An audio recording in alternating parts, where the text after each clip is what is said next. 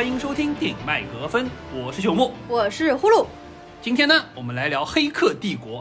呃，上一次聊二零二一年度五佳的时候，我就提到了《黑客帝国》。嗯，我当时还说到，呃，本来我对它期待颇高，特意留了一个席位给《黑客帝国四》，没想到看完了之后气不打一处来。所以说呢，这期我们又单拎出来一期节目来聊一聊《黑客帝国四》以及它的前三部，我心中这个神级 IP。好，那么我们先来问一下呼噜同学好了。我知道你对这个 IP 实际上之前是处于比较无感的状态，呃，这次为了录这期节目，才又系统性的又刷了一遍。对的，没错，我其实花了还是蛮多时间，又把三部片子全部都看了一遍。然后 B 站上面其实有嘛，啊，有时候弹幕里面还给你解释了更加深入一点啊，看的时候还比较带趣味性。当然，我这次看实际上已经是我三刷，至少是三刷了。很小时候看那个就不算，当时看的时候是完全看不懂，我只是觉得基努里维斯真的是太帅了。后来的话。认识你之后，因为你就是一直给我洗脑《黑客帝国》多么的神作啊，所以说我后来又去重刷了一二三，然后今年是为了做黑四，或者说为了预热黑四，我又把一二三重新看了一遍。对于我来说，我觉得黑一绝对是可以打五星的。我觉得不管从任何层面来说，它都是一部神作。那么黑二和黑三对我的感觉会稍微弱一些，而且黑二和黑三让我感觉实际上是套拍的一部电影，因为黑三的开头实际上场景就是连着黑二的结尾。总体看下来呢，就是黑一非常的完整，而且世界观都是非常的耳目一新的。然后我今天下午一边在整理《黑客帝国》电影的各种各样的资料的时候，一边还在开我们公司的线上的年会，然后一边开一边还听到我拿到了优秀教师奖，然后就觉得还蛮开心的，这个鱼摸的还蛮不错的感觉。呼噜同学真是厉害，呼噜老师。好，然后朽木的话，你可以来说一下你对于《黑客帝国》的一个情怀。对，因为《黑客帝国》实际上之前我们就有提到过，说要不要聊一下这个这部经典的 IP，但是我当时不太敢聊，呃，实在是心中对于它有太多的想法，但是一真要聊又不知道从何说起，因为本身《黑客帝国》一九九年上，我大概应该是两千年还是两千零一年的时候，我当时就看了，就是在《黑客帝国二》出来之前，我就已经看了。当中嘛，因为《黑客帝国》实际上它到二零零三年才又上了第二部和第三部，而且两部是在同一年之内，隔了五个月上的。当中还有一些动画的短片，包括还有就是说一些游戏，实际上把这个 IP 整个的故事情节串起来了。而且这个 IP 是属于真的是把影视和动画、游戏当中的剧情是连在一块儿的，而不是说是独立出来的 IP。所以说整个当时就觉得这个故事观特别的新鲜。呃，黑衣当时我看的时候，说实话，呃。那会儿还相对比较年轻，更多的实际上是受震撼于当中，像子弹时间啊这种就是奇观性的特效，包括就是说虚拟和现实两重世界。当时就觉得，因为互联网那时候还不太发达，当时就觉得哇塞，特别新奇。等到开始黑二、黑三，尤其是二和三都上映了之后，整个世界观打开了之后，就会觉得哇，真的是神作。但是说实话，当时呃对于这个片子的理解还是相对粗浅的。到了我大学的时候，二刷了之后，就说真正意识。得到，在整个 Matrix 当中，不管是架构师也好，先知也好，他们在追求的是什么样的东西？包括 Neo 和 Smith 这么两个对立面之间所意味的东西，还有就是说网上有无尽的人去扒当中的一些哲学性的元素、宗教的元素了之后，觉得哎，这部片子太牛了。当时。还是沃卓尔斯蒂兄弟这两人真的是又编剧又导演，杂杂多了太多太多的东西进去，有很多的细节可以扒，就越来越觉得这部片子很值得玩味儿。然后前几年我又去刷了一遍，我还记得是二零一七年的时候电影节的，我当还提过，电影节当时我是抢了天山电影院那边的《黑客帝国》，从早到晚三部连放，泡了一整天在那边，感觉还是特别的好。然后近期嘛，我是就说为了录节目又刷了一遍，尤其是对比一下一二三，再看一下四，你真的会觉得我现在就是还是坚定的我的立场，我是一个《黑客帝国》前三部的脑残粉，但是四我是不认可的，我甚至不承认它是《黑客帝国》，就像星战粉一样。OK，听得出来朽木现在已经非常激动了。然后今天这期节目应该可以说是朽木的主场。呃，也不算了。我觉得《黑客帝国》有很多东西我已经不知道从何聊起了，因为感觉东西太多，就有点像是让你去聊《哈利波特》一样，感觉像介绍一个老朋友，就已经感觉不知道从哪儿开始说。说了。嗯，好的，我们再说回 Matrix Four，要不要先稍微聊一下对 Matrix Four 的感受，然后我们再回顾之前的老三部。OK，呃，可以啊，我先说我的感受好了。如果说让我打星啊，嗯呃，我觉得以我现在的心态去打的话，我觉得会给他的两颗星，就是不及格。呃，因为这部片子实际上平心而论，从它的单独这个影片的质量来说的话，还是可以勉强及格的。他还是把这个故事说圆了，而且当中还是有一些有一些新意的地方。但是实在是，就这已经不能算是狗尾续貂了。狗尾续貂，你至少还是想要去续一个东西。嗯这部片子本身从主创团队来说，就不是特别想要续拍。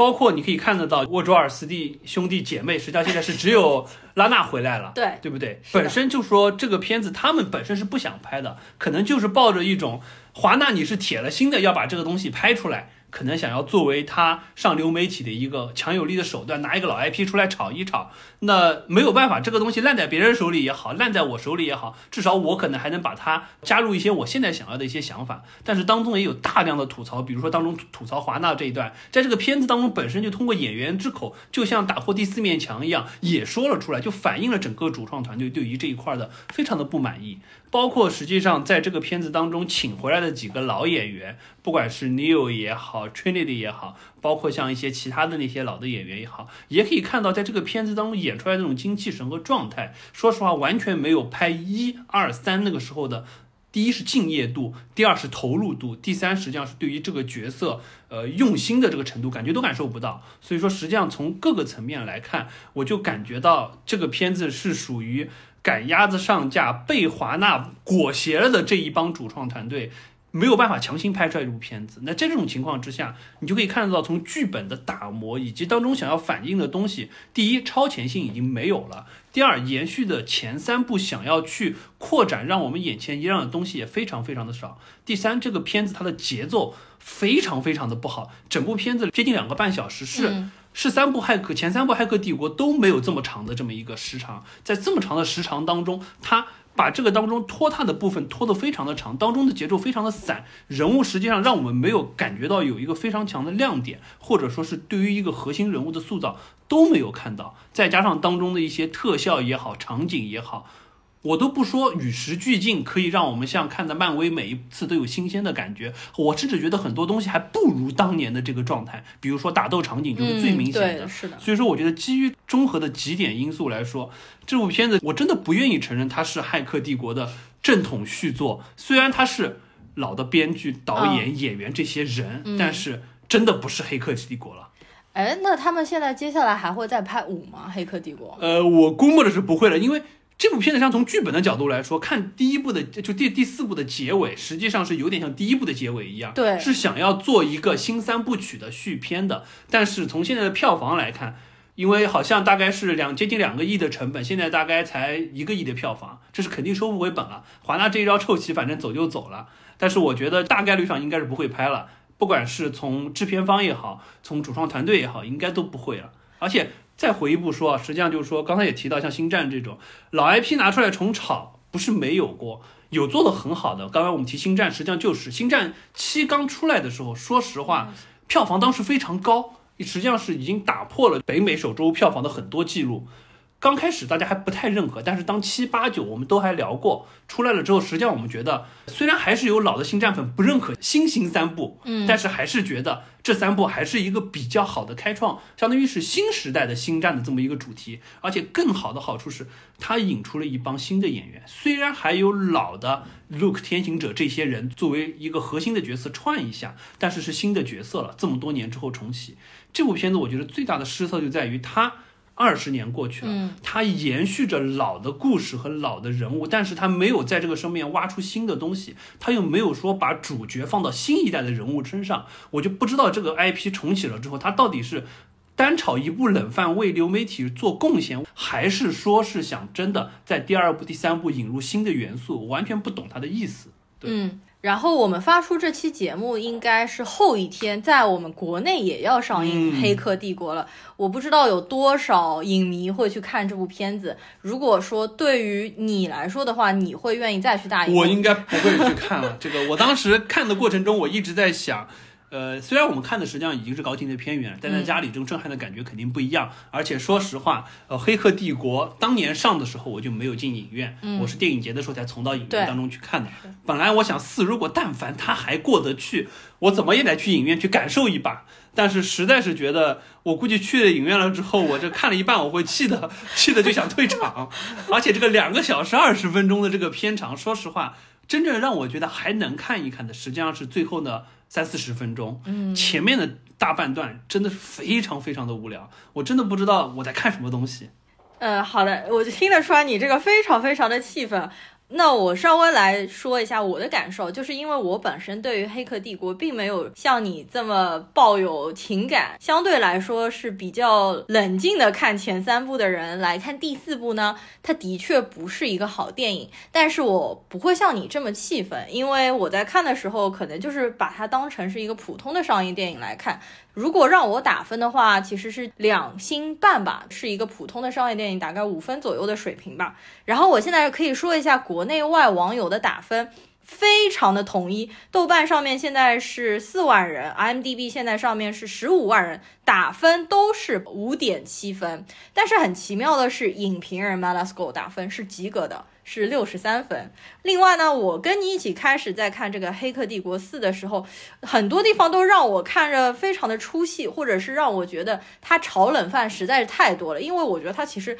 就是把第一部重新炒了一遍，只是就是怎么说旧瓶装新酒的感觉。新瓶装旧的感觉，然后它当中还有太多我觉得卖情怀的地方，因为有很多很多的地方大段的出现了原来一到三部里面的人物啊、场景啊，就把它打在大屏幕上面，让我感觉就是他不停的想提醒，不管是老粉丝还是新粉丝，你看我们这边又加入了一些情怀给你，你赶快可以激动啊、流泪啊这样子的。对，这个是我非常也是非常对于这个片子非常就觉得。华纳，你真的是一个愚蠢了至极的致敬经典的这么一个模式。嗯，它当中大概有十几处，就是完完全全把原来的片子放出来，放着年轻的 Neo，放着年轻的 Morpheus，很尴尬。当中的一些场景，关键的问题在于是要从我的理解来说啊，就一部经典影片多年之后重启，你想去致敬原来的，实际上比较好的方式是把一些场景再现。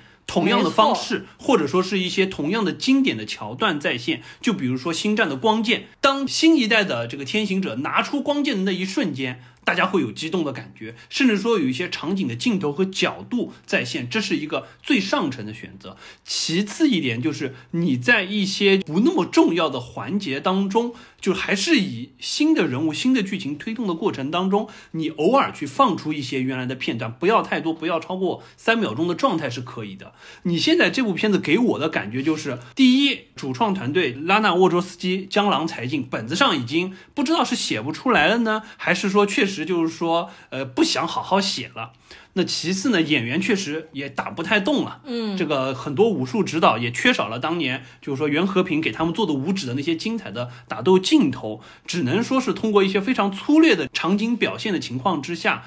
就戏不够烟来凑怎么办？我让你再看一看年轻的时候的女友的那个帅的镜头，包括这次他的造型我也很不喜欢，留了那个胡子的感觉很让我出戏。我就一直觉得在看 John Wick，对，或者说是我看到了，就是说这个呃二零七七游戏当中的那个造型，就一直是他这些一直是个造型。二零七七是他的游戏，就赛博朋克二零七当中有他一个完全就是说和他一模一样的造型出来，对，就他这些年因为一直是个造型，就很难让我想到这是。当年的你有完全不一样了，所以说他这种拙劣的往里去塞镜头、凑时长、去帮你找情怀的这种感觉，我觉得是非常非常愚蠢，而且是属于最。下层的一种手段，在这个片子当中，我没想到居然能有十几处连着用，拼命用在各种场景上，想方设法把原来的片子放出来。我真是没想到。对这一块是我觉得它真的是非常的拙劣，而且低级而简单的一个方法。因为我想到《神奇动物》里面其实也有致敬老的《哈利波特》当中的一些场景，但是没有一个导演会去放原片啊。就是比如说《神奇动物二》里面，它会有致敬霍格沃兹城堡，就是他们一帮人到了霍格沃兹的城堡，然后会放。Hardwick Sim 那些场景的确也看得令人非常的激动啊，但是就不会去放原片，这样反而会让大家觉得非常的尴尬。第二点让我看的比较出戏的就是当中换了新的演员，就比如说 Smith 和 Morpheus，就是我们也知道，因为演员签合同或者撞档期，所以说没有办法再回来演。但是我总感觉新版的特工史密斯还有墨菲斯他们的两个演员，并不是原来他们本身的自己。就是如果说他们和当年的两个老演员来相比的话，我觉得差距还是挺大的。对这块实际上也是我特别不满意的一点。首先从演员的角度来说，这两个演员不是差演员，都还是不错的演员，本身是有演技功底的。呃，就是说对于角色塑造实际上是有能力的。但是可惜的是，他们都在努力的去模仿当年两位演员的状态。那么首先就是说，Agent Smith 当年是雨果·维文演的，说实话，他的演技，呃，你想去模仿，对的，你别说超越，你想去模仿都很难。就即使你去模仿，和他出来的味道和状态完全不一样。所以说，我觉得就说新的这个演员去模仿他，完全是属于东施效颦的这个状态。嗯，我很不喜欢他模仿出来的这个感觉。嗯，而且他塑造出来这个 Agent Smith 在这个片子当中，实际上最后还把他洗白了。对，但是实际上对于这个角色的塑造，我觉得是在一个非常没有深度的演技和剧本的这个支撑的情况之下，最后强行洗白了，把前三部的人完全洗白的这个状态，我觉得是不好的。就不光是角色的塑造也好，演演员的表达也好都不好，到 Morpheus 这个角色我就觉得更奇怪了，因为说实话，当年的 Morpheus 是真的是 Neil Trinity 和 Morpheus 铁三角，而且当中实际上是作为一个从第一部开始，对，实际上就是一个领袖，是他。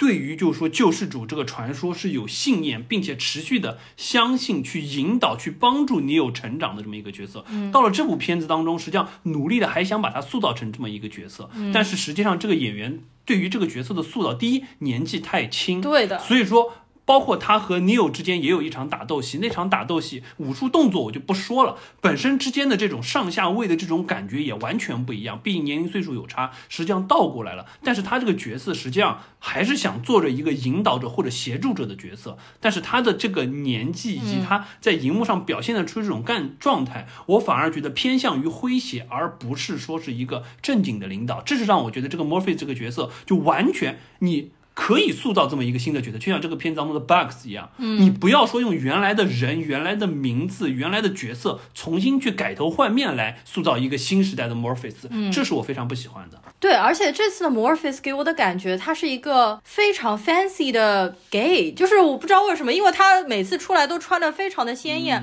很潮男，就是像一个走秀风衣啊，这种对，就是然后武打的时候红色的披风啊，什么东西，就是让我感觉好像是一个时尚潮人的感觉，跟原来的 Morpheus 那种稳重感觉是不一样的。好的，演员我们就我我们就不不多展开了吧。我觉得可能聊到剧情当中的时候，我们再提到就是说演员在某一段的表现吧。因为整体上来看，确实这部片子当中。呃，可能真的还是那个 Buxton 亚裔的那个演员，相对而言就是说还稍微，我觉得稍微出彩一点。其他的几个，包括像基努里维斯也好，Carrie Ann Moss 也好，他们实际上在这个当中塑造新一代的 Neil 和 Trinity 这个角色，说实话，感觉两个人 Trinity 还稍微好一点。这个 Neil 真的是觉得这个状态完全就属于整个影片当中就始终有一种，确实是嗑了药了。但是他当他从分析师的蓝药丸当中解脱出来，开始走到现实的过程当中，还是一个浑浑噩的状态，对的，一直是属于眼神非常的迷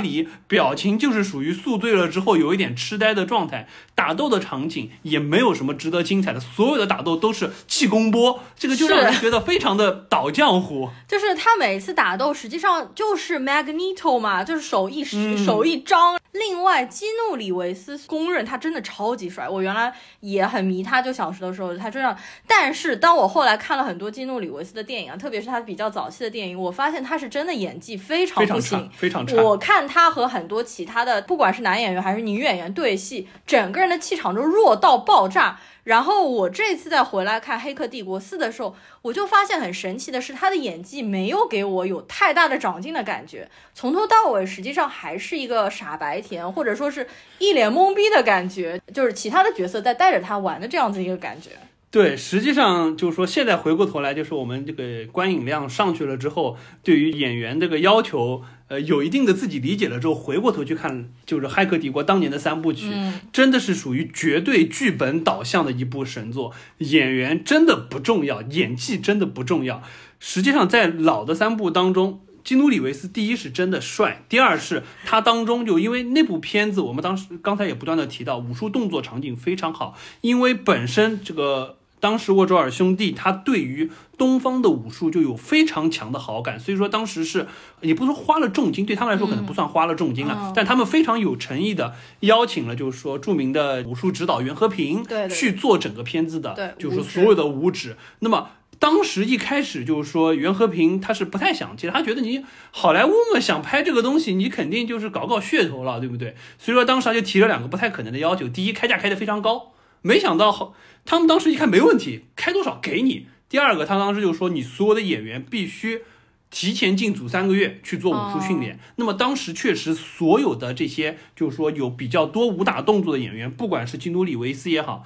包括就是说 Carrie Ann Moss 也好，包括 Morpheus Trinity，对、嗯 Morpheus 也好，包括 Agent Smith 也好，实际上他们在。真的是在这个影片当中实打实的打，并且实际上在一二三每一次拍的时候，他们身上都伤重不断。我记得好像就是说、Morpheus 那个演员嗯在第一部好像就打到骨折了。好像腿还是什么的，然后第二部好像又又受伤了，包括就是说演 Trinity 的这个 Carrie Moss 也是，他们两个是所有的场景当中是没有用过替身的，基努里维斯还用了一些替身，他们俩是完全没有用替身，包括像 Agent Smith，嗯，雨果·维文也是全都是自己去出演的，所以说确实就他们是在这一块儿实打实的，真的在那个现场去练那些动作，跟着原指导的那些舞指的团队去排这些动作。除了我们看到就是说像秀子弹时间这种特效的场景当中，有很多打斗的场景是有非常强的，一个是东方的武术元素，第二是有些带有禅宗哲意的这种打斗的场景在里面，会让我们觉得哦，居然能在好莱坞的影片当中看到这么强的东西。所以说这是当时就是说这帮演员除了演技之外，真的是为这个剧本是奉献了很多，是配合了很多。但是到了这一步，说实话，大牌能请回来就不容易了。你不可能指望他们再像当年这样拼命，年纪也不允许了。嗯，那么回过头来说，他们演技的拙劣就体现出来了。Trinity 的演技相对而言比起 Neo 还好一些。我觉得真的，我基努我也是这么里维斯在这部片子当中，尤其是你那个胡子一留，你更加显得面无表情，后面有一段好像是把胡子，就是他从那个现实生活中醒过来之啊后，胡子基其实也已经基本上没有了，对，但是感觉还是完全一脸懵逼的感觉。是是是，呃，原来的老三部里面，就是说让我如果排演技比较好的几位演员的话，我觉得第一肯定是 Agent Smith，、嗯就是他实在是太惊艳了。我就是再放到今年重新再看，我还是被雨果·维文给震惊到了。Morpheus 我也是很喜欢的，对。然后还有一个法国人就是 Meryl Winging，啊他实际上出现的场景非常的少，他在第二部当中出现一点，但是我很喜欢这个角印色，象太深了。我我我觉得他和瓦叔的感觉很像，就是那种外国人讲英文、嗯那种咬牙切齿的感觉。Meryl Winging 应该算是一个配角，但是这次回归的少数的演员当中的一个。对，对，但他现在捡这次的像回捡垃圾一样的一个，对这个角色。也是我蛮失望的。实际上，在第二部当中，Mary Winty 这个角色是非常重要的一个角色，对而且实际上从就是说先知的话中就知道，他实际上是从第一代矩阵就存在的一个古老的程序，嗯他一直在为了这个矩阵做着一些见得人或者见不得人的勾当，这是出于他对于。矩阵世界的理解，他的理解实际上是游离于先知和架构师之间的这么一个状态。他这个角色时间不长，但是那几段戏非常的精彩，对包括他当中点出了一些非常核心的元素在里面。但是到了这一步，他就完全是一个邋里邋遢的流浪汉的形象，非常纯工具人的角色，对带着一帮流浪汉说：“你当年把我们赶了出去，导致我们现在落魄成这样的。”引出了一段还不太好看的打戏，仅此而已。这个角色没有任何的，你都不说升华了，连延续之前的这么一种状态都找不到，完全功能化。我觉得这个也是特别特别失望的。就老演员如果说因为这样子回到这部剧作当中来，让我觉得是非常可惜的一点。啊，我们吐槽的稍微有一点猛烈，已经吐槽了半个小时了。那我们现在再来说一下黑四，它当中有没有任何你觉得是优点以及亮点的和创新的地方呢？呃，我觉得亮点可能是没有了。呃，创新的地方你要硬说的话，呃，可能是就前面吐槽确实比较凶啊。这个 我看这个片子也是前半段非常的痛苦，呃，到了后半段，尤其是最后可能半个小时到四十分钟的样子，我还稍微看到了一些，就是可以看到编剧在这一块是想加入一些新的东西进去的。呃，就比如先先说，就是说这个从编剧的角度，我从一二三，实际上从我最大的感觉，嗯，可能更多的是带着我们去探索矩阵，人类去探索矩阵，所以说一定程度上是随着 Neo 的视角，随着 Morpheus Trinity 的视角，怎么样进入到矩阵去挖掘真实的矩阵，以及就是说当时这个机械帝国和 s e r m 之间的这么一个对抗的这种状态，但是到了四这一段，相对而言就是说，他把东西收了起来，尤其是四的前半段，实际上一定程度上比较生活化。虽然还有一些矩阵当中打斗场景，对。但是整个偏生活化，尤其是到了就是说，呃，当你有一觉醒过来，发现实际上自己是一个游戏设计师，一二三被他设计成了游戏，他生活在这个世界当中，有很多的东西，以及呃分析师出来和他的对话，让我感觉到实际上是。导演或者说编剧想带着我们去看 AI 怎么样再去反馈人心，因为在前三部的结尾，实际上我们看到人类和就是说 AI 之间实际上达成了一种相对的和平。这个和平的代价实际上是先知奇行险招，给人类谋求了一个新的未来，和原来架构师所设想的不一样的那种平衡的状态。在这种状态之中，实际上 AI 最想得到的是。或者说最想去了解的是你人类的心智背后和 AI 不一样的地方是什么？这些地方会不会成为 AI 进化的进一步的动力？那在这部片子当中，实际上。分析师的出现就和原来那种纯粹冷冰冰的沿着机械论去讨论这个 Matrix 建立结构的不一样。实际上，这个分析师想的，他本身就是一个心理医生，他实际上就是想去不断的去反馈人心，去了解人类灵魂背后和机器不一样的东西。嗯，这个片子虽然表达的相对比较隐晦，但是看得出来，实际上我让我们从另外一个视角去看，和影片的成片的时代有关系。在两千年前后的时候，人类实际上是刚刚踏入互联网时代，嗯是一个为技术狂欢的时代。所以说，我们会不断的去设想，我们甚至现在大家都会说，可能这个是就是影史上真正去展现元宇宙比较完整的这么一个世界。但回过头来，我们现在来看，因为你想想，就是说，不管是就是说疫情的影响也好，现在美国一大系列政治正确也好，或者说对于新一代价值观念的评判，不再是以技术为主流了，实际上回归到人的本身。那那么背后实际上对于人的价值以及就是说人心的拷问，可能就会更多一点。我觉得这个是就这部片子，我回过头来想一想前半段为什么我看的比较冗长，或者说觉得比较枯燥，实际上是我心里的一个预期错位。但是一定程度上，编剧还是想要从新视角带着我们去看一个不同角度的 Matrix 的展现的。那这是从编剧的角度。那到了影片的内核关键，实际上在前三部一直是在讲着，就是说救世主你的使命是什么？一个虚假的使命，实际上是你是去拯救人类，这是 Oracle 先知给他们塑造的一个救世主神话。对，但实际上真实的背后是你身上的那一串 bug 的代码，这些代码实际上是真正你救世主产生的唯一原因，只是说。到了你有第六代救世主，因为爱情的元素存在，他做出了不一样的选择。所以说，核心元素实际上是 bug 代码。最终，实际上人类和机械达成和解，也是因为他选择了我可以把代码还给你的源代码，还给 source，让帮助机械大帝清除 Smith，完成他的使命。所以说，为人类谋求了一个未来。核心实际上是代码，但是你到了第四当中，实际上就延续了我们刚才说的编剧想带我们看的，它真正的核心实际上是人类特有的感情。分析师说到，实际上是人类之间相互的那种 feelings，那种感那种情感，包括他们不断的在研究 Neo 和 Trinity 之间的这种。可能是化学反应，可能是更高一层次的光电反应、能量反应等等等等神秘力量的反应，包括它们之间的距离，一握手还会产生爆炸等等。他说，这实际上都是因为人类特有情感这种所谓的 feelings 背后机器所不能理解的东西。他把内核在编剧上保持了一以贯之，从机器的这一个角度，从 bugs 的代码这一块转到了人心当中我们所不能充分理解的这一块。我觉得这个是有一个一致性的。嗯，包括实际上回到就是说人物的塑造这块，虽然我一直吐槽这里面的 Neo 和 Trinity 实际上远不如当年看的角色塑造的那么丰满，但是他还是完成了一个转变，就是一二三当中 Neo 是绝对的救世主，他是真正 carry 全场的人。Trinity 实际上是一个诱发因素，是 Oracle 在这里设置的一个诱发因素，因为它的这个爱情的元素诱发了他做的不一样的选择。但是最终所有做选择以及理解选择的人是 Neo。但是到了这部片子当中，我们刚才也在提，这个基努里维斯的状态浑浑噩噩，一直是属于就不知道在干嘛，该干嘛的时候不干嘛，不该干嘛的时候也确实也没干嘛。但是反过头来，反倒是你会觉得 Trinity 的觉醒，他从一开始被 Matrix 蒙蔽，塑造了一个虚假的这个婚姻美满的这个生活当中，还叫 Tiffany 这个角色，慢慢到。虽然觉醒的那段有点扯，但是强行最终觉醒了之后，意识到自己可能是救世主了之后，包括他后来带着 Neo 一起飞的这个状态，实际上就回到了就可能。第一，新一代的救世主可能不是你有一个人，甚至可能你有已经不再是救世主了。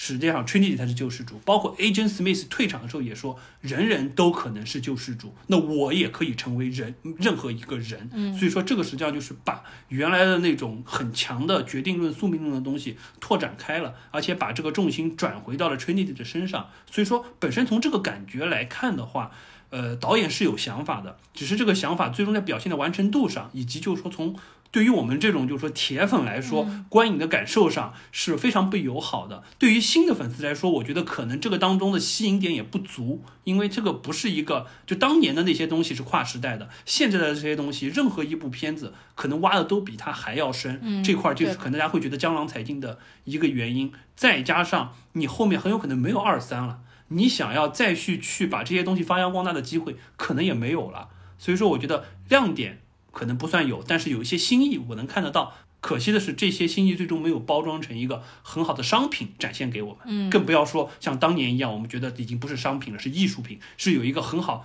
商业价值的艺术品。我觉得你说的非常的有道理。那么这部片子当中，因为没有之前的 Oracle，就是先知和 Architect，就是架构师那个白胡子老爷爷，这次非常重要的一个取代他们的角色，就是像心理学家一样的那个叫 Analyst 分析师，他是 Neil Patrick Harris 演的，他也是好莱坞或者说是百老汇界一个非常著名的 Gay。然后我看到有一些人在网上就是说把他影射到了说苹果现在的 CEO 库克，因为说他们的形象非常的像，而且两个人都是 gay，就是他们当中传达的有一些理念还有一点什么？你觉得他演的怎么样？呃，怎么说呢？实际上我是觉得远不如这个前三部当中先知和架构师对于 Matrix 的阐述和理解的。从台词角度来说，前两前三部当中，他们两个的人台词，尤其是 Architect 的台词，实际上，呃，当中埋了非常多的细节，嗯，去揭示这个矩阵背后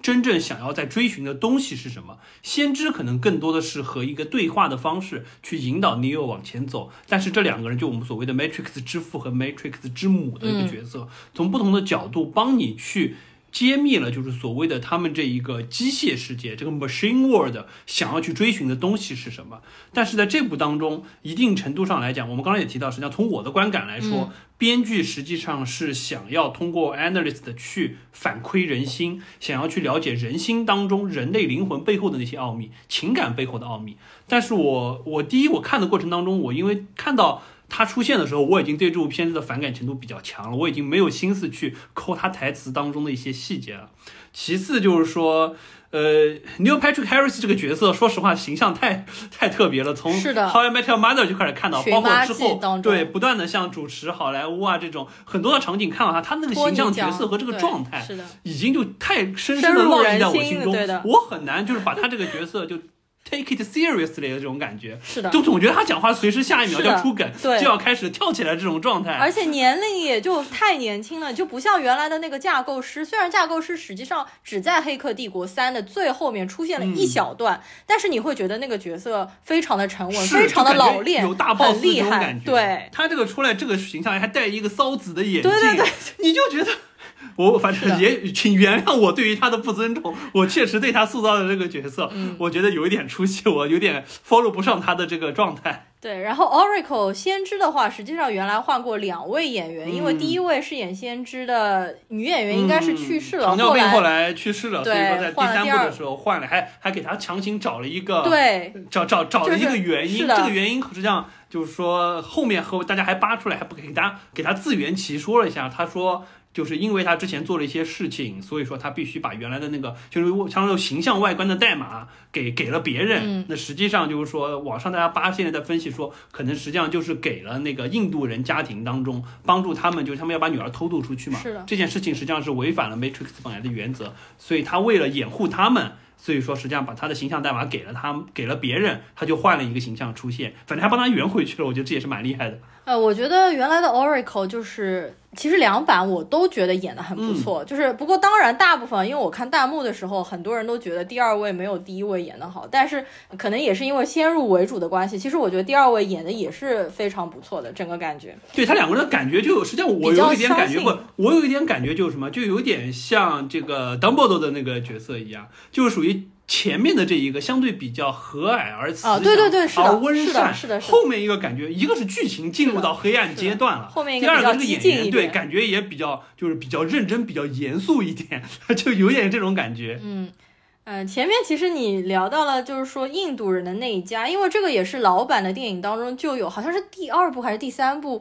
当中，就是呃、说。实际上主要是第三部出现，啊他们是首先是最最最开始的时候是在车站，就是说是那个是现实与母体之间的一个连接口，是吗？那那他们在等一列火车过来那一段，实际上我在看《黑客帝国》整个三部的时候，我有很多地方是有疑问的，我不知道是我个人理解，还是说呃对电脑或者说对编程有了解的人会更容易看懂。当中有些地方我是不知道的，就比如说这个印度人一家代表的是什么，然后那个一列火车过来。火车上面有个 train man，这个又是代表什么？就这种我是搞不太清楚的。他们是程序吗？呃，首先，这我只能说说我的理解，因为哦这个《黑客帝国》这个黑学家们实际上已经扒出了很多不同的解释。这个我的理解实际上是，首先这两个人肯定是程序啊，这个印度人一家，他的父亲和母亲，包括那个小女孩 Kitty，实际上他们都是程序，只是说。在这个所谓的第六代矩阵当中，出现了一些和前几代矩阵完全不一样的，因为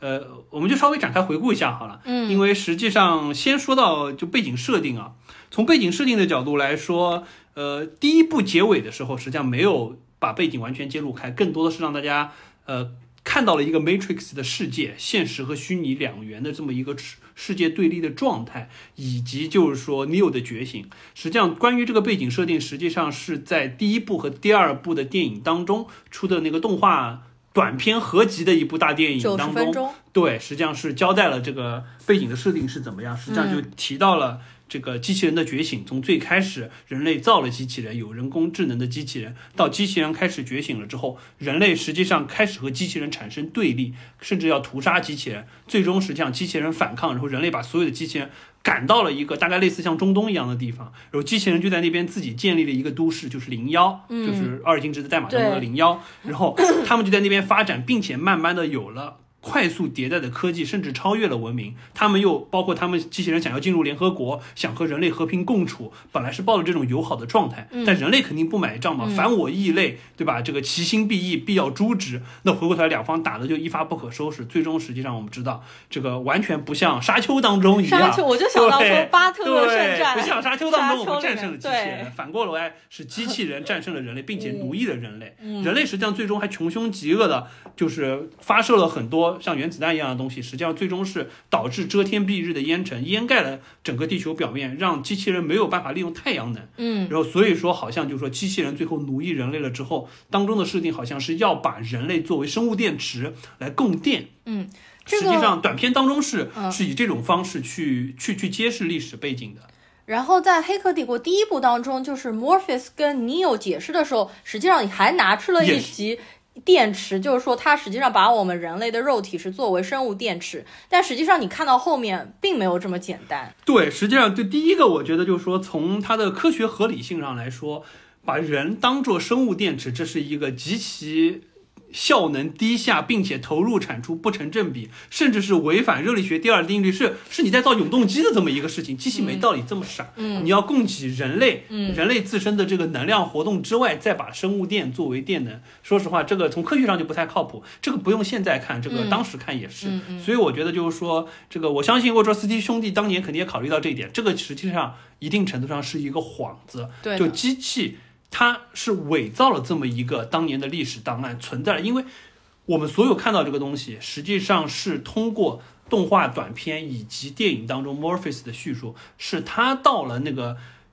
档案馆当中看到的当年的历史材料，这个材料完全可能是是机器人伪造出来的一个材料。真正的背后隐藏的，实际上结合三部完了之后的结局，以及这一部当中看到的，实际上是机器想要去获取人类特有的创造力，或者说是人类意识当中那些机器所不具备的东西。那这些东西实际上从我们现在的感觉就是，就机器实际上它是被程序束缚在矩阵当中，它是缺乏人类进化的不确定性的。那这个不确定性有好有坏，但是当中的这个不确定性往往是机器不太容易去驾驭的。就像我们之前说研究人工智能，一定程度为什么不太容易发展？因为你沿着沿着就是说机器的算法去发展人工智能，你当中必然会进入一个。就所谓混沌理论的这么一个一个一个研究的泥潭，你怎么样去设计这个东西会很难。那么人类，我们就说到进化论，实际上我们就说到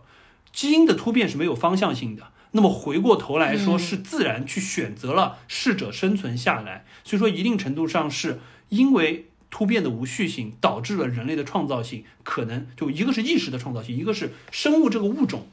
这种碳基生命的进化和硅基生命可能是不一样的。实际上，在《骇客帝国》老的两部当中也一直在提到，第二部就提到，程序如果说诞生出来，它没有没有目的性的话，它是会被消灭掉的。这个就是 Matrix 当中所有的程序，它必须有的一个使命，它也要有一个 purpose。Agent Smith 实际上就是因为在第一部被 Neo 消灭了之后，又重生了之后，他失去了他原来的意义，失去了他的目的，他没有了 purpose 之后，他才变成了一个病毒程序，他开始寻求新的目的，最终实际上导致他变成了一个 Matrix 没有办法去控制的东西。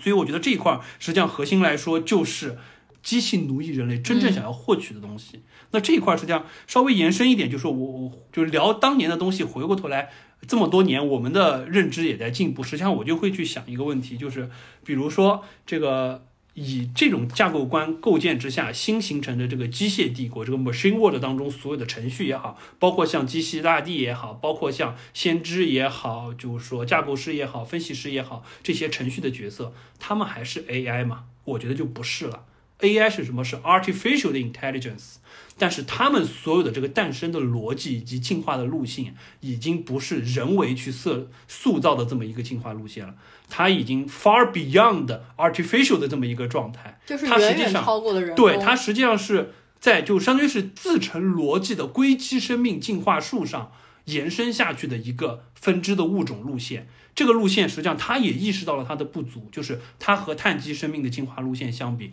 它缺少了这些不确定性所带来的可能进化上的突破，所以它拼命的想要去找。也就是说，它第一，它已经不是人工智能了，嗯，它就是一个可能可能是就硅基新生命嗯和碳基新生命嗯是在进化的树上平行的两个物种，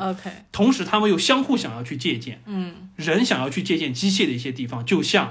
攻壳机动队》当中，我希望通过对自己进行改造，包括像就是《赛博朋克2077》这个游戏当中，人不断的在夜之城当中去改造自己的零部件，去通过机械的方式去强化自己。那机械也想的是，我希望去探寻你人心当中我们所不具备的东西。所以说，这个是背景设定上回过头来看，实际上我会觉得两边的阵营的划分以及他们的进化路径和各自的目的实际上都是不一样的。嗯那再回到就是说刚才提到的，就这三这几个角色，呃，实际上关于就是说这个你说哪个印度人？对印度人这个家庭，吗对，就关于包括火车站这一个，实际上呃有很多种理论了，会去划分，就说这个世界当中到底有几个板块儿。就比如说最典型的一个，大家会去争论的就是这个矩阵和呃西安所在的这个世界，嗯，呃，它俩到底是什么关系？对是有呃最最传统的一个理论就是认为只有一个单一的模拟世界就是矩阵，这个西安就是现实。那么还有第二种理论，大家会扒出来说，实际上两个都是模拟世界。你从矩阵当中醒过来，到了西安和这个机械城的这么一个暗黑的空间，这还是一个模拟世界。嗯，他们的很多理论支持就是在于，比如说 Smith。可以从矩阵世界来到所谓的西安这个现实世界，包括你有在现实世界当中也可以使出超能力控制乌贼啊，包括就是说还可以看到一些像金色火焰一样的这种这种影像啊，这不是现实世界应该有的东西。对对对，所以说他们会怀疑是两层模拟。嗯，那么当然还有一些说，实际上这两个不是上下层的关系，因为上下层的话，那就是后续发扬光大的就是《盗梦空间》一层一层的梦境嗯嗯，他们指的是两个模拟并行的模拟世界都会有。那我的观点实际上还是说，西安这个黑暗的就是现实，并不存在模拟，因为我觉得首先就平行模拟这个东西肯定我觉得是不太靠谱的，因为这个就完全脱离了，就相当于是整部影片完全脱离了现实世界，在聊两个虚拟世界，两个平行的虚拟世界和现实都不沾边的这么一个状态，我觉得这肯定不是导演的本意。关于就两层世界，说实话，我的佐证点主要是在于，呃，在第一部和第二部当中，因为隔了有四年的时间，嗯包括还拍了动画短短片的电影，嗯实际上，呃，这个导演当时，呃，就是在沃卓尔斯基兄弟进化到沃卓尔斯蒂姐妹当中的过渡态，沃卓尔斯基姐沃卓尔斯基姐弟的这个状态的时候，嗯他们接受过一次采访，实际上就嗯提到了 Matrix 这个概念，以及就是说他们对于就是说。呃，塑造的这个世界想要装进去什么东西，他们想要在当中表达的东西，实际上相对还是比较简单的，并没有说想要做层层嵌套。他们实际上更在乎的是，在 Matrix 的这个外壳之下，嗯他们装进去的东西能不能被观众所，就是说接受到，并且认知到。他们并不是想做层层嵌套，不是想像诺兰这样，呃，诺兰这样玩烧脑。他们一定程度上还是说，我可能尽可能把一些模糊的概念放进去，让你们去当中体会各自的东西。所以说，我认为还是单个模拟的时间。那么回过头来说，呃，基于我认可，就是说，矩阵和西安，一个是现实，一个是虚拟，实际上当中又会有第二个问题，就是这个印度人。他们这一家，以及通过这个火车站，他们想要把 Kitty 送回到矩阵，实际上很奇怪，就是那印度人他们本身来源于哪里？他们不是来源于矩阵吗？这块实际上，我现在看到我比较认可的一个说法就是，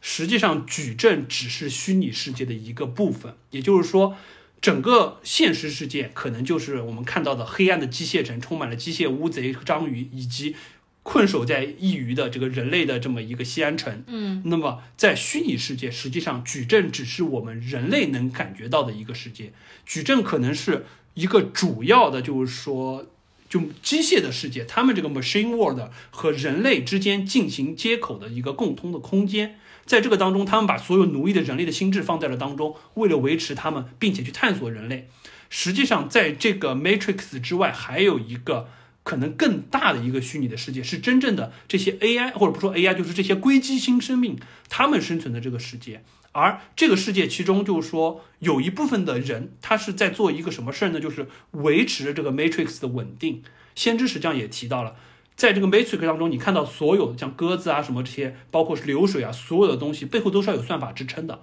这个算法支撑在现实，在我们的这个现实生活当中，实际上是宇宙的物理规则。但是在 Matrix 世界当中，实际上就是程序去编好的这些物理逻辑也好。你有能觉醒，就是打破了物理逻辑，相当于找到了对 bug 代码，我可以飞，我可以一拳穿墙。但是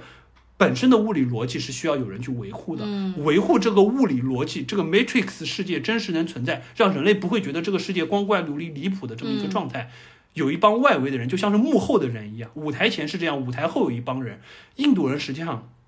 他们这一家一定程度上，实际上就是在一个纯粹的 machine world 里参与着 Matrix 世界维持工作的那一帮底层员工。但是他们在非常机缘巧合的神奇的情况之下，可能受到了 Matrix Neo 的引导，产生了一个之前所有矩阵当中不曾出现的事情，也是先知觉得非常有意思的一个，就是爱机程对程序和程序之间产生了人类才有的那种不可预知的爱情，并且诞生了新的程序，而且他们的女儿 Kitty 这个角色，嗯。是没有目的的，她只是被作为一个爱的结晶诞生了下来，她是没有 purpose 的，所以说原则上来说，她是要被销毁的。这是为什么？他们需要通过就是 Maryvange 的这个火车人把它偷渡到 Matrix，最终交给先知，然后先知是想把它保护起来，进而去研究它。哦，所以说，实际上虚拟世界大层是真正的 machine world，、哦。当中有一个接口，那些人是在维护着和人类共联的这个 matrix。人类呢，如果从 matrix 当中觉醒了之后，就可以回到现实世界，在西安的这个地方。所以我觉得实际上整个是这样子的一个结构。哦，你这么一说，我好像就有点恍然大悟了。所以这是程序，然后他们发展出来爱了，爱的那个结晶是先知想要保护起来，对然，后想要研究它。因为你看到最后实际上他是是跑到先知那边去了嘛。对对对对，是的。哦，我其实一直都搞不太清楚为什么是这样，因为先知是代表就是说机械城的理不是感性的一面，对，有点像这种它就。是研究人的心理和创造力的这样的一一面。对，包括实际上我这个想法还受到一点就是说触动去佐证我这个想法，就是哦，呃，实际上大家一直在提矩阵元宇宙，矩阵元宇宙好像是元宇宙的开创一样。这个当然我们知道元宇宙实际上本身我们之前也提过，实际上是就是雪崩那本书当中提到的元宇宙，在影片当中可能最完整的，我们这一代人印象最深的，可能就会觉得 OK，黑客帝国可能是最成功的一个在荧幕上塑造了我们现在看来可能是一个元宇宙的概念。之后我们看到的可能是头号玩家，嗯。那么回过头来说，元宇宙实际上就会提到，就是说这个片子当中，呃，从第一部的第一段场景，Neo 在他自己的那个小程序员的房间当中醒过来了之后，实际就拿出了一本书，一本绿色封皮的嗯。书，呃，那个实际上是就是一九八一年鲍德里亚写的一本书，叫《模拟与拟像》，模拟就是 simulation，然后你像它叫 simulacrum。实际上，就它这两个的概念是取决于什么呢？就首先我们说这本书啊，这本书实际上是沃卓尔斯基兄弟非常推崇的一本书。他们当时是要求所有的主要演员开篇之前先去读这本书，能不能读完是一回事，你们都要去读。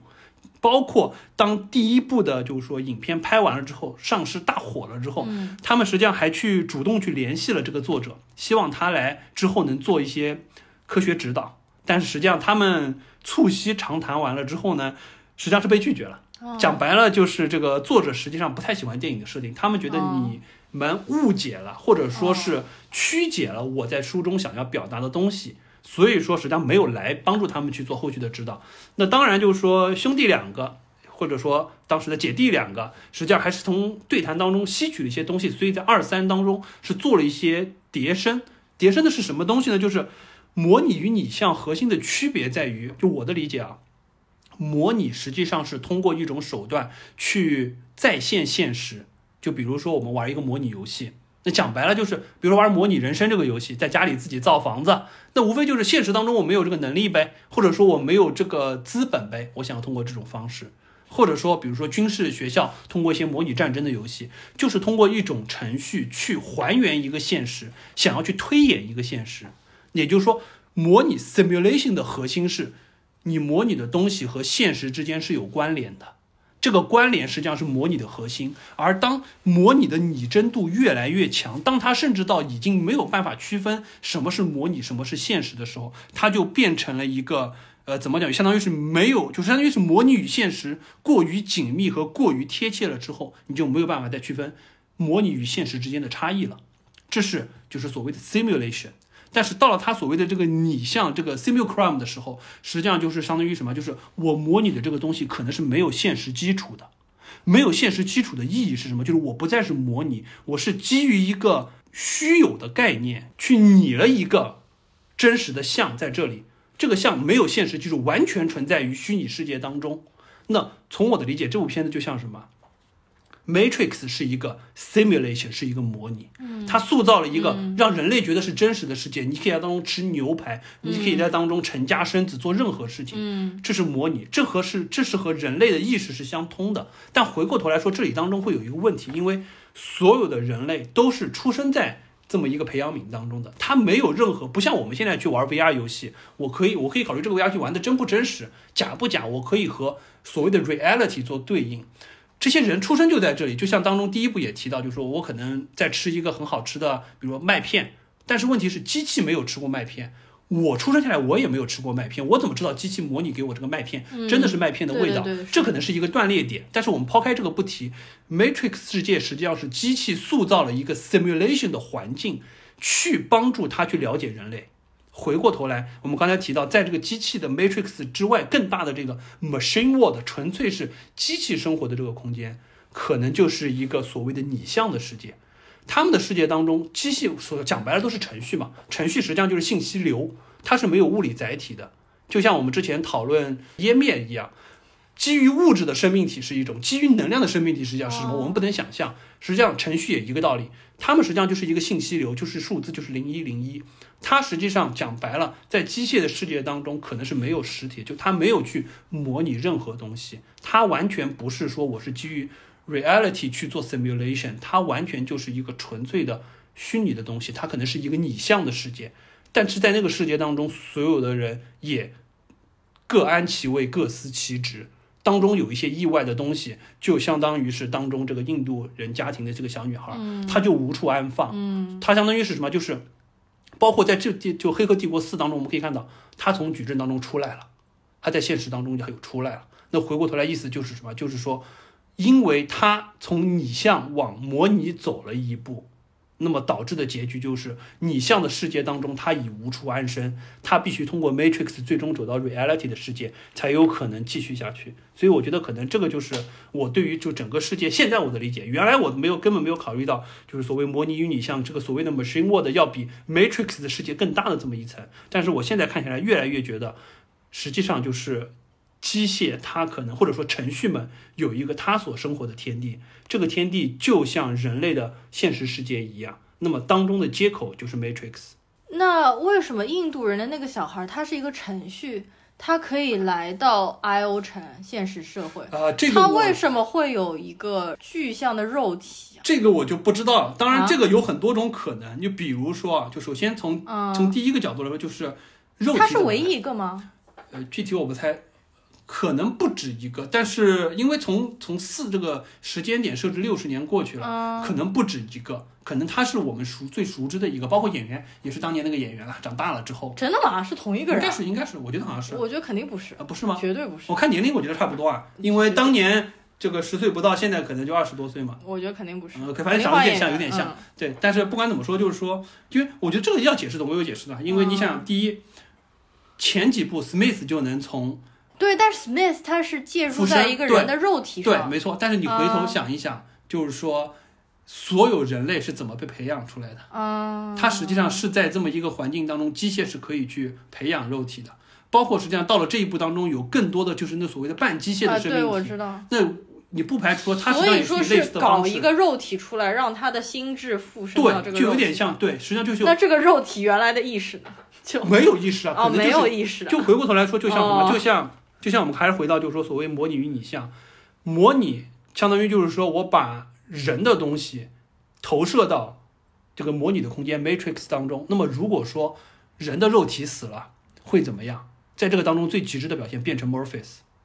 对啊，不对对，？Murphy's 的肉体死了，对对对它变成什么？它变成一个纯粹在这个 Matrix 当中存在的，不管是意识的集合体也好，程序也好，到底是人也好，还是程序的，还是结合体也好，不知道。甚至它它这个程序还可以独立存在，并且在通过那种像粒子一样的这种方式，再回到现实世界当中和人进行对话。对的，这就是所谓模拟脱离了 reality 了之后，你最终变成的一种形态，就是 Morpheus。那么回过头来，你像这个环节，它真正在一个纯粹虚拟的环境当中走到了现实，可能就是这个凯蒂这个小女孩，她最终在西安城，呃，不是西安城了，这个 I O 城中所体现的这么一个状态。我觉得可能这就是一个，至少我是觉得，如果说有这么一个很强的对仗的话，这是蛮有意思的一点。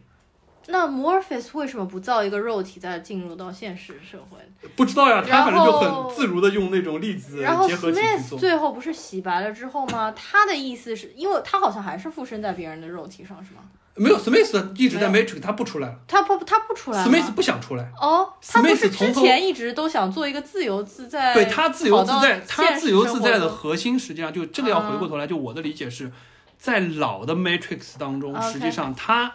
在第一步被消灭了之后，他失去了 purpose 之后，嗯他就开始不断的在当中像病毒一样去扩增。他的当时的就是他给自己找的一个新的 purpose，就是消灭 Neo。因为是你给我带来了新生，就像弑父情节一样，你塑造了我，我要消灭你的这种状态。那么回过头来说，当他就是说，最终实际上在第三部结尾的时候，他已经像病毒一样侵染了所有 Matrix 当中，几乎把所有人都变成了他的模样。对对对，这个实际上是他的一种疯狂在 Matrix 当中的体现。这实际上是相当于他给自己找了一个错误的 purpose，最终实际上导向了自己的毁灭。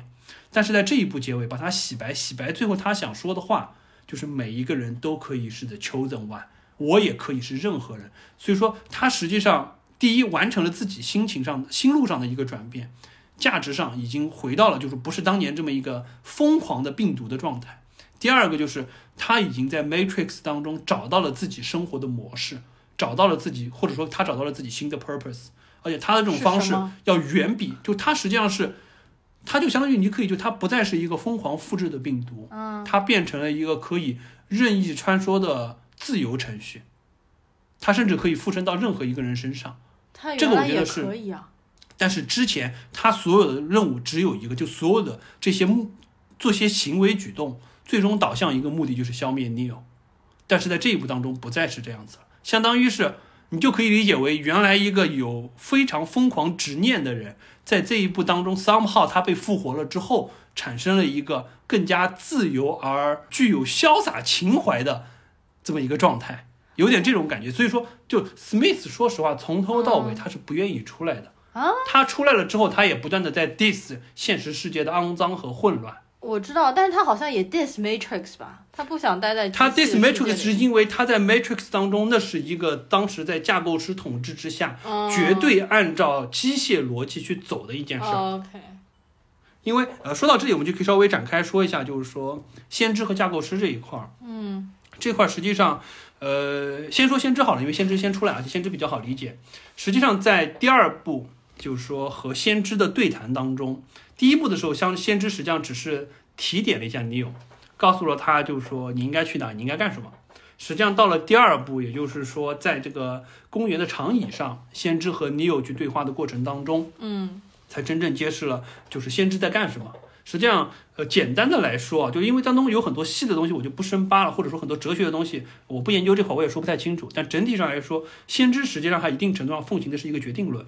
就比如说第一部当中，他会和 Neo 说，就是那个你不要在意那个花瓶，因为花瓶之后会被你碰倒。嗯对对对是的，包括第二部问他要不要吃那个糖，实际上他知道他一定会去拿。嗯，实际上一定程度上就是说，他是在引导 Neo 去做选择，并且去理解他，去 justify 他的选择。正是他的对，实际上就是说，包括呃，先知就是 Neo 在问先知，就是说他对于 Trinity 生死的这一个梦境的选择的时候，先知实际上也和他说，就说就 You have already made the choice。嗯 Now you have to understand it，Yeah 就你已经做了选择，你现在要去理解这个选择。所以说，一定程度上，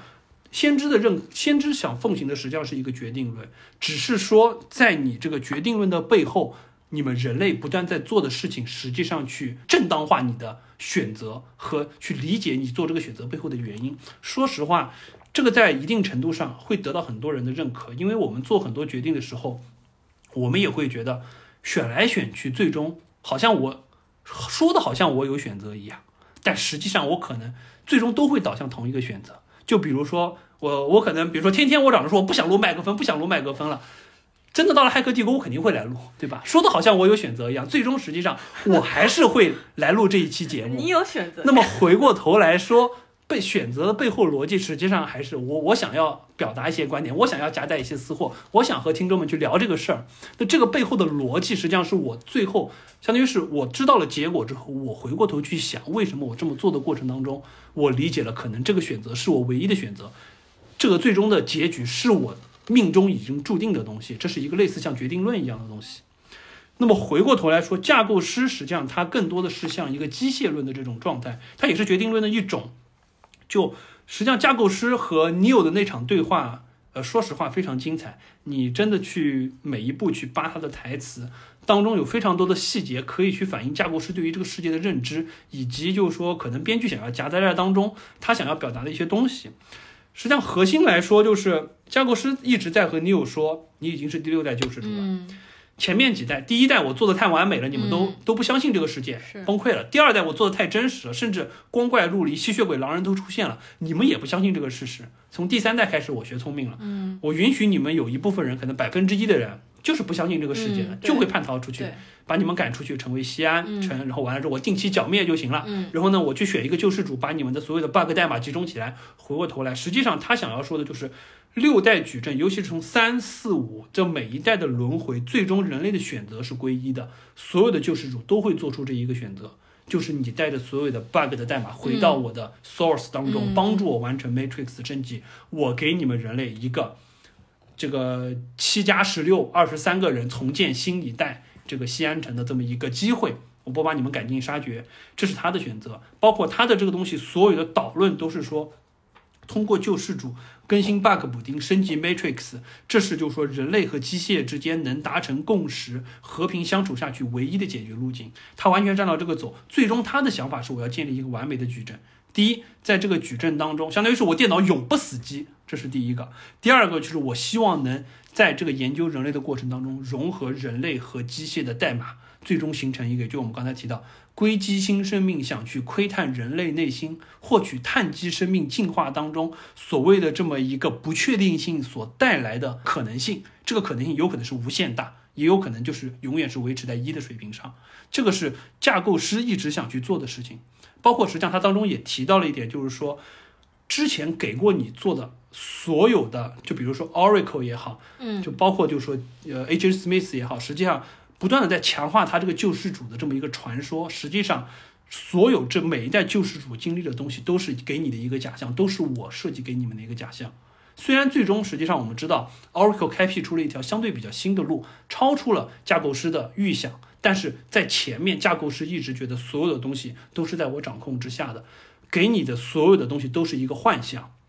给你的幻象的背后实际上是给了你们救世主传说这么一个希望，希望是点燃你们人类这个创造力的核心，是你们可能很强大的一个地方。它当中实际上有个台词就是说。就说 hope is a quintessential human delusion，是你们人类最典型的一个一个虚幻。对，同时呢，他又就说是你们最强的一点，但是同时也是你们最大的一个 weakness。实际上，他就抓住了这一点，不断的通过这种强化的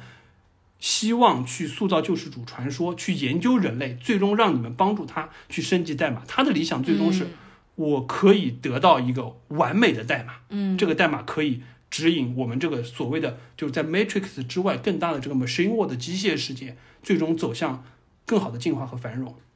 所以说，实际上他们两个完全是走着不同的路。但是实际上，不管是先知也好，不管是就是说这个架构师也好，最终实际上他们都在讨论一个是确定的结局。先知虽然他说他对于人类是有是抱有希望的，并且他在人类当中看到了一些机械可能不具备的东西，他想要去。包括他想去研究这个印度印度家庭这个小女孩也好，他实际上是看着这一刻。但不管怎么说，他们都是奉行着一个确定的结局去做所有的事情。因为不管怎么讲，先知也是一个程序，只是说它是一个研究人类心智的程序，不像架构师是一个纯粹去主导 Matrix 进化的程序。他们最终的结局实际上都是否定了自由意志，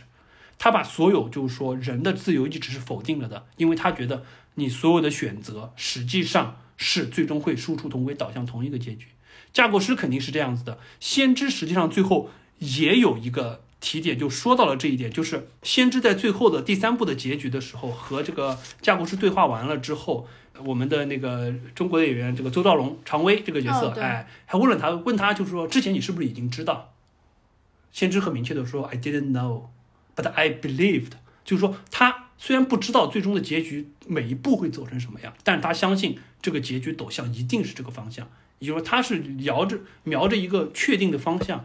给 Neo 指了一条路。当中 Neo 是采用一百米跨栏的方式，还是就地匍匐的方式，他不知道，但是知道他知道 Neo 一定会走到这个方向。最终也证实了 Neo 唯一选择，他虽然选择拯救人类，但最终实际上还是把代码交给了机械大帝，这是唯一的方向。所以说，我觉得他们之间在做所有的事情。都是一个方向。架构师实际上当中，他在第一代、第二代矩阵之后，三四五代矩阵一直在做的事情，他也就意识到了，就是人类这个所谓的不确定性，一定程度上就是因为人类的本身的不完美，以及就是说它受到程序的束缚比较少。它当中实际上就提到了人类，它的进化实际上是一个没有受到那么多参数或者说是完美的束缚所形成的这么一个进化的路径。这个恰恰是机械不具备的，尤其是奉行就机械决定论的这个架构师所不具备的。所以说，我觉得这个可能是前两代为什么我对这两个程序印象特别深。我能感受到当中他们想要表达的东西，以及这些东西实际上在随着这些年自己的认知进化过程当中，不管是这些年大家不断讨论人工智能的。研发和进展，以及就是说，可能人类的进化的未来的取向，或者说是不同不同本底的，就是说智能、生命、文明进化的路当中，都可以看到他们实际上在做的事情，实际上就是在各种不确定性当中去找到一条可以进化趟出来的路。但是说实话，你回到《骇客帝国四》，Analyst 实际上提出的这些东西，反馈人心的所有的东西，到现在为止，第一。还是一个，就像大家去回去看弗洛伊德的这个心理分析一样，还是有很多不确定性，并且这些不确定性目前在学术界和工业界都没有一个明确的可以拿出来指向的，大家觉得比较有新意的东西，还是在一个 debating 的过程当中，实际上就会觉得没有那么多刺激的点，就你还是要觉得接触到一个新的东西，并且不说学以致用，但是至少看到它在某些地方印证了你的认知升级。但是这个片子当中，说实话，排除掉就 Neil Patrick Harris 这个演的这个角色让我出戏之外，他所有想提出的这些点，从现在这个时局来看，我觉得就仅仅切合当下，并没有往前延伸。我也看不到在十年、二十年之后可能会给我带来突破的认知升级。我觉得这个是就是在本身想要塑造的这么多值得深扒的概念之后，我觉得特别让我失望的一点就是。没有让我觉得可能值得放在嘴巴里继续咀嚼玩味的东西，好像我已经不知不觉这个陷入自己的自言自语哈，聊了快半个小时了。这个就是为什么我不太敢聊《黑客帝国》的原因，就是太熟悉了之后，有时候就会聊的比较散、比较乱，把自己想要去表达的东西以一种无序的状态表达出来。我觉得能听到这儿，听友也是蛮不容易的。反正这个我们就这这趴就聊到这吧。反正感兴趣的听友可以在评论当中或者加就是说二维码到我们的群里，我们再聊聊《黑客帝国》。对，因为马上也要上映了，也许针对四我们还有更多的东西可以聊。嗯，借着四我们再去回过头去回顾一二三，也有比较多的东西可以去展开。呃，接下来我们要不稍微聊一些比较直观的东西吧。这个除了表达内核上四比三二一差了不止一个数量级之外。在画面上，说实话，我觉得也是属于就是说完全没有可比性。我们稍微回顾一下一二三当中我们印象比较深的一些点好了。实际上从我的角度来说，真正《骇客帝国》把我带进去的，第一可能还是它的画面展现的效果，以及就是说视觉上的一些奇观性。其次才深挖到了它当中我们刚才提到那么多乱七八糟的内涵的地方。嗯。啊，反正我每次觉得很神奇的就是，你每次大段说话，那些节目实际上听的人反而会很多。就是 每次我以为大家都听不下去的那些干货，实际上完播率都很高，而且这完播率可能最大的贡献在于大家都听我听睡着了，点赞啊，不知不觉这期节目就放完了。那种评价都还挺好的，所以我期待一下大家这期节目可以多多和朽木来交流。如果真的听完了没有睡着的人，给我留一个言，我看看到底这个完播率是因为你睡着了呢贡献的完播，还是因为你真的想要听我扯完这些东西留的完播？我们说说我们说说一些印象比较深的场景好了。OK，你先说，我先说。那我先说，我第一个要说肯定是子弹时间嘛。我觉得这个是可能是所有人对于第一部印象最深的一点，而且子弹时间这个事儿，说实话，我后来还去扒了一下他们当时怎么拍的。呃，实际上后面放个凳子吗？不不不，它实际上还是蛮有意思，就是因为当时没有现在这么好的设备，实际上他当时好像是用了一百二十个摄影机，然后呢，在 Neo 这个周围搭了一个环形的轨道，把摄影机全部按照按照一个弧线的方式布在上面，然后呢，它是采用就是说每一个摄像机之间会延迟个，比如说几百毫秒。或者说是几十毫秒去开机，这样子相当于是造成了一个时间慢慢在流逝。你把每一个摄像机的镜头拼起来，完成了这么一个相当于是时间在缓慢行进，并且是三百六十度环绕展现子弹时间的这么一个方式。子弹时间之后，实际上就被大量的借鉴，包括就是说我记得印象最深的就是《黑客帝国》上了之后，就是说出了一系列的游戏，叫《马克思佩恩》，是一个电脑上的呃第三人称的射击游戏。那个游戏，说实话，剧情上我觉得一般，不太好玩。但是主打的就是子弹时间当中，你只要好像是按鼠标右键，你就会让角色进入子弹时间，你就玩的特别爽。你就在子弹时间慢动作空中飞行去射击敌人。那个游戏主打就是这一点，就相当于是一个特效带动了一整个游戏系列，在那好几年连出了好几部，就主打这么一个特效所给观众或者说给玩家带来的心理上的震撼和愉悦感。所以我觉得这是蛮有意思的一点。好，要么呼噜你也说一个。呃，子弹时间的话肯定是最经典的，但是其实不是给我留下印象最深刻的。小时候看的话，留下印象最深刻的是 Neo 爬在就第一部里面，他拿着诺基亚的手机爬在大楼外面，然后手机掉下去那一幕场景。那一幕我印象非常的深，因为当时不是 Smith 已经要追到他们办公室里面来了嘛，然后呢，他被告知就是说，如果你不从这个大楼跳到另外一幢大楼，你只能被手铐铐着铐出去。然后没想到接下来的一幕就是 Neo 就被铐出去了。对这一幕其实还蛮出乎意料的，就是他完全不走寻常路，就觉得这个人非常的神奇。然后还有一次是他被 Trinity 他们雨夜带到插头上面，然后在出租车里面。他们就是想要吸他肚脐眼里面那个哦虫子，然后呢，前面的一个反叛组织的人就说。My way or the highway，就说你如果不那个，你就给我滚。嗯然后他就说那我就走，然后他就开了门就想走。那一段我真的觉得，就是 Neo 果然是一个完全不走寻常路的人。嗯就是一个真的没有觉醒的救世主。是，的，当然小时候看的时候，印象最深刻的一个是他在 Smith 监控室里面被封嘴那一段，因为那个真的是非常恐怖。第二段就是从肚脐眼里面把那个机械虫子吸出来，对，大家一直觉得那个是童年阴影。那个是怎么会？怎么可能有人的肚脐眼里面可以拿出这么大一个血肉模糊所以说就是？Matrix 嘛，就是虚拟世界嘛。对，完了之后，我记得一般都是那种比较恐怖的场景，比如说那个场景非常的震撼，就是说他第一次吞下了蓝药丸，呃，红色的药丸，然后苏醒了之后从粘液里面啊扒出来的那一段。那个段时间就是在九九年、零零年什么的，就是 Harry Potter，然后 A Lord of the Rings，、像那个 Lord of the Rings 里面那个半兽人，他们制造啊强兽人，也是从粘液里面扒出来，那个我觉得影像感给我的感觉都非常的强烈。呃，第一部里面好像基本上哦，就当然第一部里面最最最帅气的就是到最后他透过现象看本质，看出来的全部都是代码，代码然后他啊手一指，然后所有的子弹全部都掉下来，那段就是非常非常的帅。就算我二十年之后放在今天再看，我还是大受震撼。啊，你说到那段，我又想起一个，可能也是我印象特别深的，就是，呃，Neo 他们后来第一次被带到矩阵当中训练，那不就是说你要学什么东西，插一个芯片就可以啊，吗？对对对，他一开始插了个芯片，然后完了之后醒过来，嗯，I know 空腹，啊对对然后就开始和那个打了起来。是的，那段也超级帅，包括他和 Morpheus 打的那一段场景，确实可以看得出，呃，袁和平的这个武术指导非常的优美，而且整个动作就显得特别的潇洒和飘逸，完全不是就是原来，因为就是说本身欧美的打斗一般是偏向于近身格斗那种拳拳到肉这种打斗方式，但是这种就是充满了东方的这种具有哲学禅意的这种武术打斗的这种姿势，就非常的好看，所以说我觉得那段印象也特别特别深。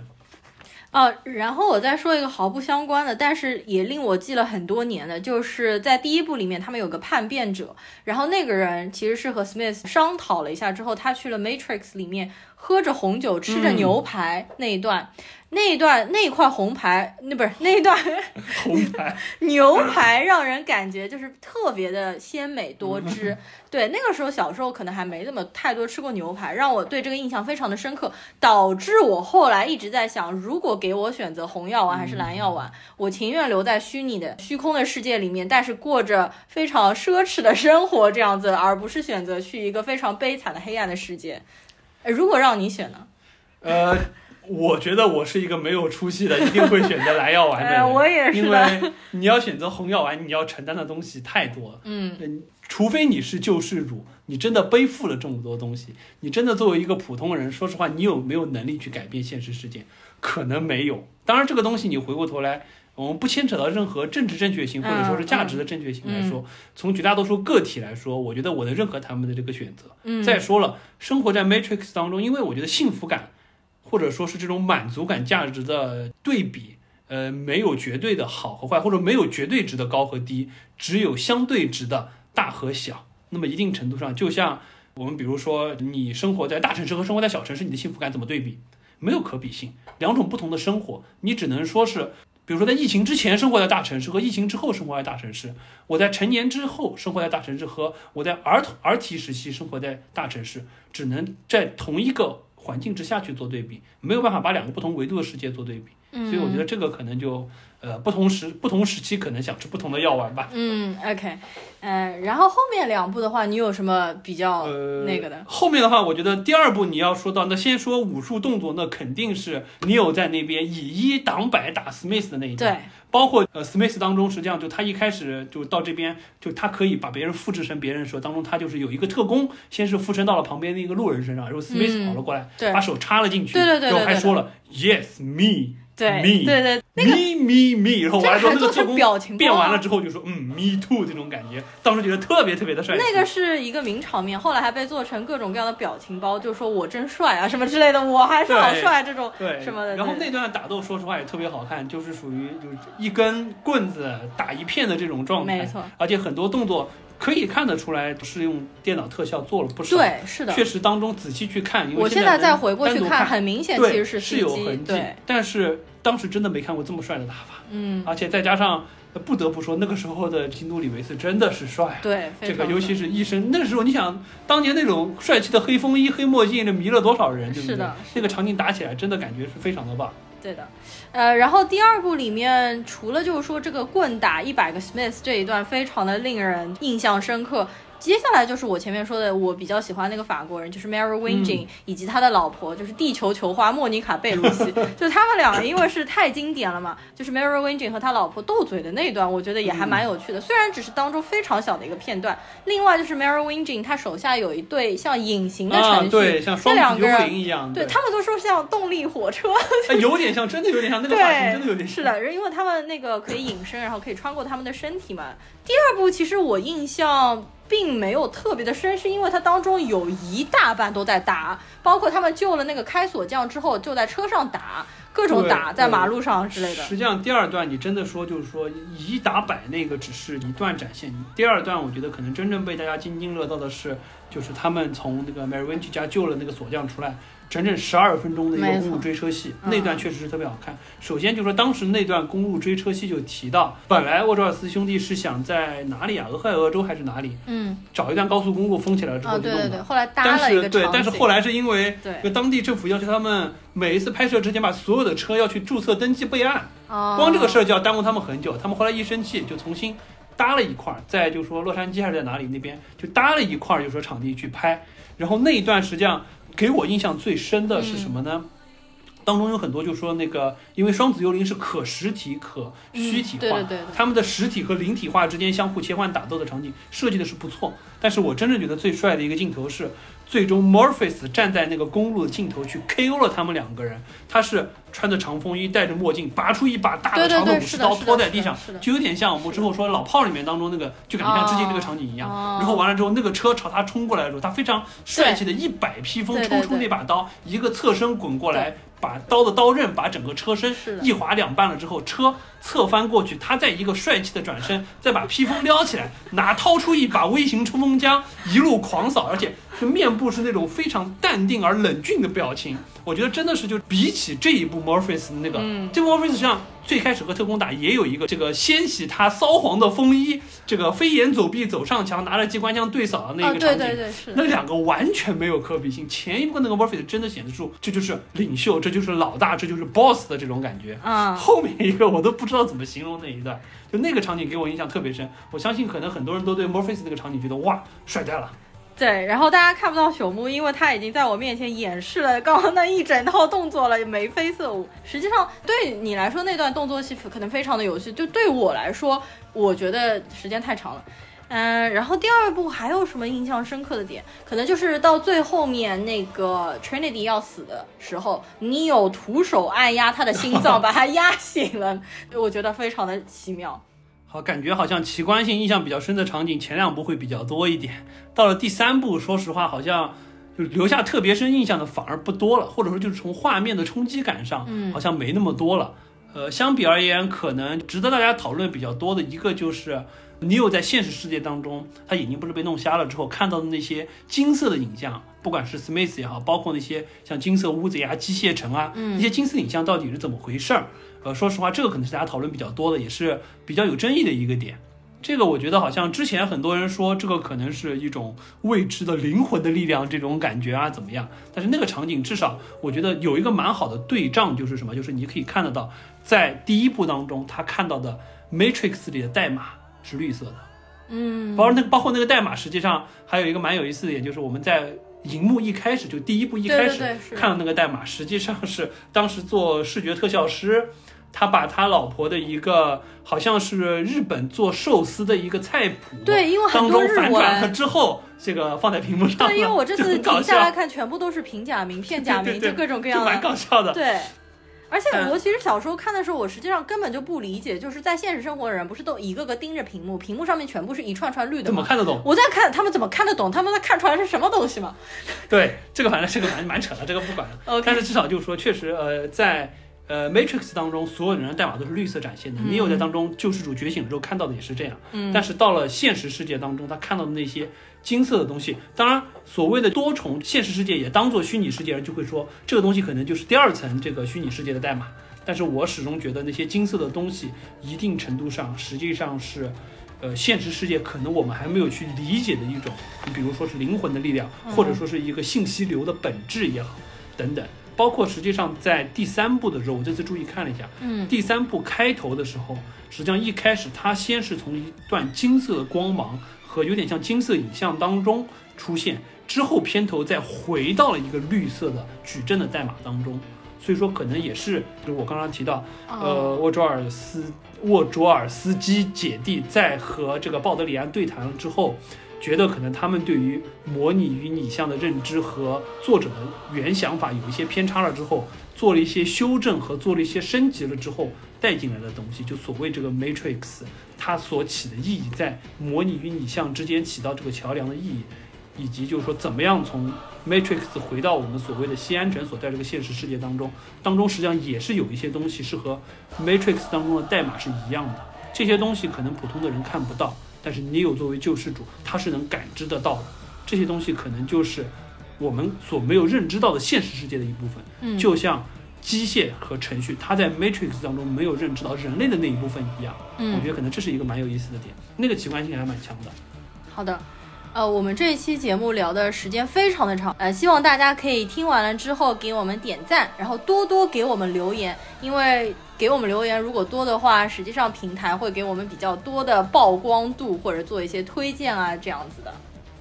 好的，那么要不我们这一期就聊到这吧，感觉我就洋洋洒洒扯了好多好多我想要就和大家聊一聊的东西，很多东西我只是抛出了一个。我的理解和看法，这个网上有无数多的黑学家从不同的角度去阐述，确实，呃，实际上从主创角度来说，姐弟俩想要在当中夹杂的东西非常多。他们一直采访的时候也提到，Matrix 实际上相当于是一个一个空的盒子，我往当中放了很多我们想要表达的东西，但是他们不会去对影片做任何的评价和解释。他把这所有的解释权留给了观众，我觉得这也是这个影片最大的魅力，就是它不像诺兰的烧脑片，最终可能大家会推出一个导演想要表达的东西。盗墓空间再怎么强，你会把它解构干净的。嗯，这个信条再怎么强，你会把它扒的分析的非常透彻的。但是黑客帝国可能永远有解释的空间在这里，所以也欢迎大家可以和我们继续讨论。嗯，非常好。然后，呃，一月份之后的话，我现在完全不知道接下来有什么片子可以聊，因为目前上映的一些华语片、国产片，包括动画片，我们都没有特别大的兴趣，包括口碑也都不是特别的好。然后我接下来工作会进入一个比较繁忙的状态。呼噜老师又要继续履行他优秀教师的这个职责，对不对？对。那我们这期节目呢，就到这边。好的，大家拜拜。大家拜拜。No.